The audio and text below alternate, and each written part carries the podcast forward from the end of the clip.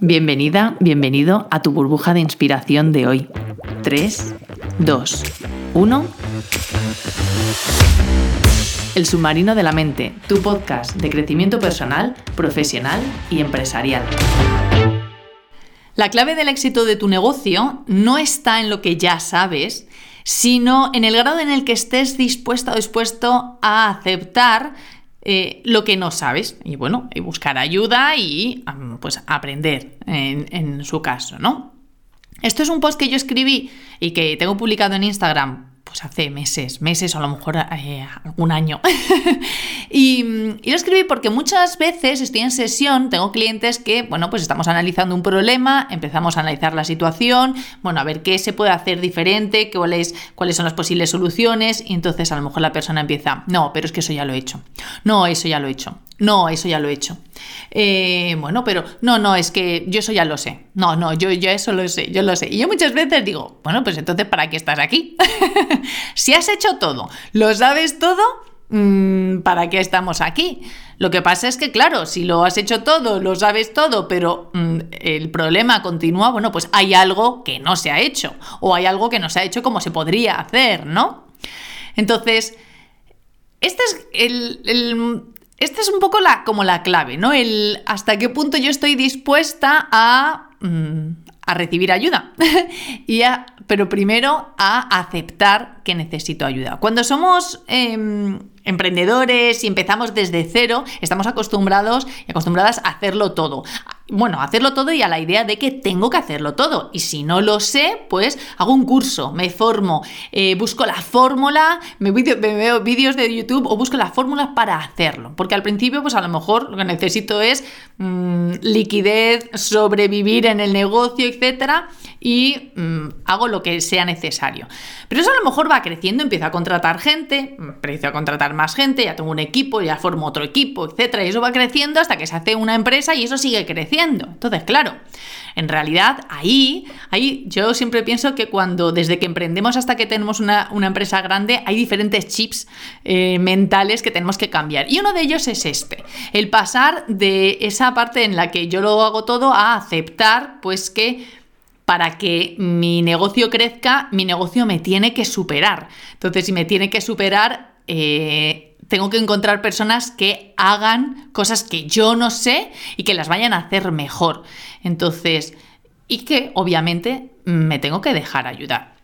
Hay un libro que es el, mito del emprendedor que te recomiendo enormemente de Michael Gerber y eh, ahí habla a Michael que pues todo negocio pasa por fases, y una primera fase de infancia, luego la adolescencia y luego la madurez, ¿no? Bueno, el libro obviamente trata mucho más temas, pero en esta, en esta idea es, es muy buena, porque claro, nuestro negocio va pasando por esas fases y yo eh, necesito ir adaptándome a esas fases. Y mm, a lo mejor puedo haber creado otros negocios antes y puedo tener más experiencia, puedo saber un poco hacia dónde va, puede ir mi negocio y qué hacer eh, ante determinadas situaciones. Aún así, la naturaleza y las características de mi negocio en esas fases, bueno, son incertidumbre son nuevas y puedo no saber.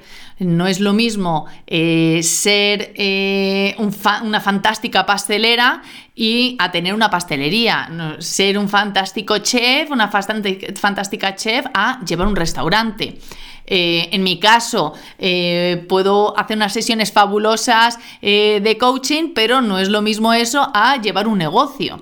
es decir, una cosa son los conocimientos profesionales que podemos tener en nuestra área y otra cosa son los conocimientos para gestionar, para crear, eh, hacer crecer y gestionar un, negocio, una empresa. Es decir, que hay áreas en las que sí o sí necesitamos ayuda, no sabemos y necesitamos asumir que no sabemos. Entonces, ese primer paso de recibir ayuda está en el aceptar que no sé, que hay cosas que no sé y que hay cosas que necesito buscar personas que lo hagan mejor, sobre todo si yo quiero hacer crecer mi negocio. Ahora, pero ese es el primer paso, asumir que no sé.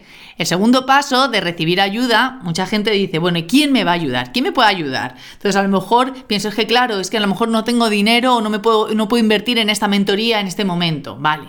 O es que, ¿quién, es que realmente mi negocio, ¿quién me puede ayudar? Eso es una, una idea que yo escucho muchas veces.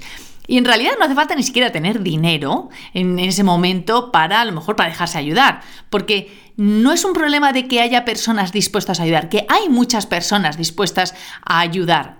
La cuestión está en hasta qué punto tú estás dispuesta o dispuesto a dejarte ayudar.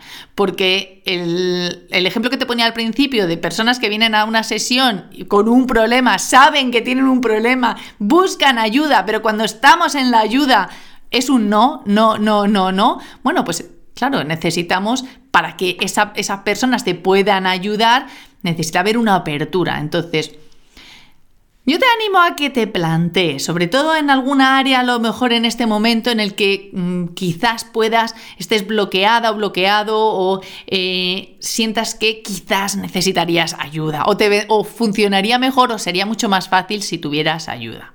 Vale. Bueno, ¿quién te podría ayudar? Pero antes de eso, ¿hasta qué punto estás tú dispuesta o dispuesto a dejarte ayudar? Gracias por estar aquí. Y como siempre recuerda, la vida es la suma de todas tus decisiones, que bien dijera Albert Camus. ¿Qué vas a hacer hoy?